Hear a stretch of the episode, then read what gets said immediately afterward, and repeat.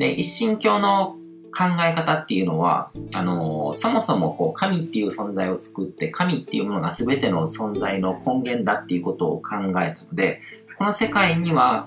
この宇宙には到達できる一つの真理とか源があるっていうことを土台に、こう、世界観っていうのが構築されてるんですね。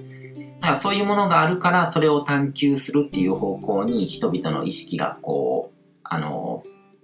導かれるというか、そっち方向にこう圧力がかかるわけですね。だから文化が、文明っていうものがすごくこう発展したし、科学とかそういうものとかもどんどんどんどんこう発展していったんですけども、逆にその東洋思想っていうのは、その源とかそういうものを別に追い求めず、こう宇宙の本質っていうのは多様性なんだっていうことを、あの、根っこに置いて、その中に何らかのこう法則性っていうのを見出して、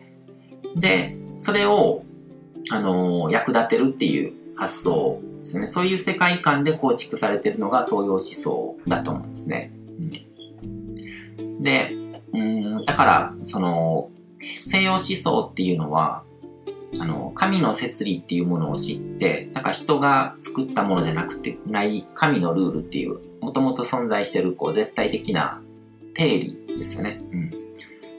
で、そういうものを知って、そこから演劇的に全ての事象とか存在を解き明かすっていうことを求めてて、で、東洋思想は反対に、こう、目の前に映ってるこう事象から読み取れる、あの、ことから、こう、機能的に、その法則性っていうのを求めて、で、それを活用するっていう感じだと思うんですね。だから、まあ、どちらも、こう、役に立つっていうことで考えたら、どっちでも役に立つんですね。うん。で、実際こう西洋文明のその考え方、西洋思想から生まれた科学によって人の暮らしとかすごく便利になったし、こうできることの幅っていうのも広がったし、で、東洋思想の方がこう非科学的だからといってこう遠ざけられた時期もあったと思うんですけども、実際のところ役に立つわけじゃないですか。その、あの、統計学、占いとかそういうものもそうだし、こう気候とかそういうものによって健康が改善したりとかそういうことも起こるわけで、うん。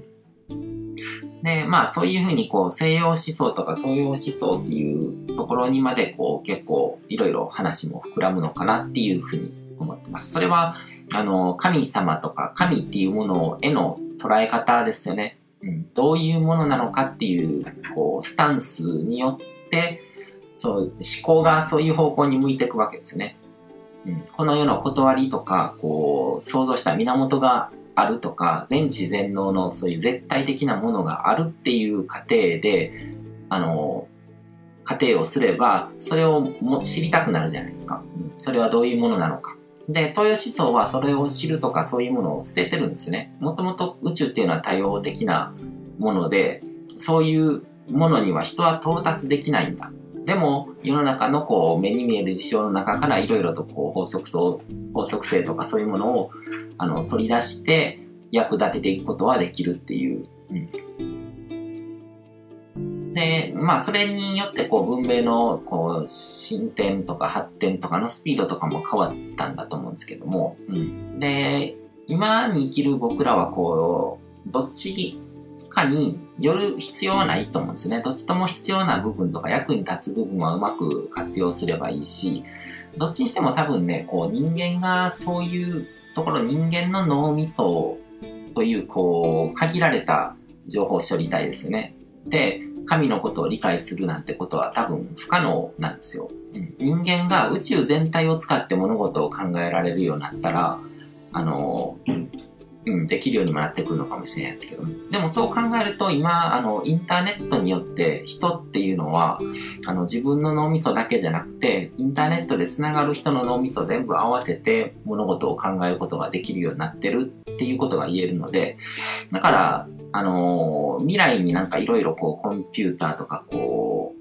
ターネットを超えるような画期的な技術革新とかそういうものがあるとまた変わってくるのかもしれないとも思うんですけども、今の、あの、現状の、あの、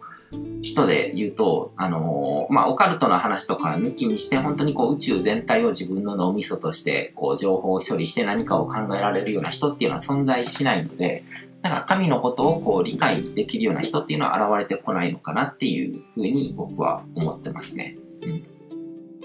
ただなんかそれを知ろうとすること、近づこうとすることの中からいろんなことをこう見出して、で、それを人生に役立てるっていうことはすごく有用だと思うので、なんかそういう神を求める気持ちとか、そういうのとかを否定するわけではないっていうことですね。うんだからこそ、こう、このスピリチュアル、目に見えない、まだ科学で解き明かされてないような領域の話っていうのは、あの、しっかりとこう向き合っていくと、あの、オカルトに手放しに信じるんじゃなくて、ちゃんと科学の領域にこう、引き入れていくっていう感覚で、あの、付き合っていくっていうのが、やっぱり一番いいのかなっていうふうには思いますね。うん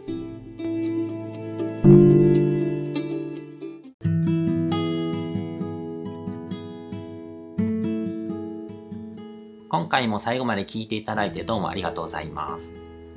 チャンネルの説明ページの方に僕が提供している悟り式コーチングの最初の2ヶ月分を無料で受講できる案内があります。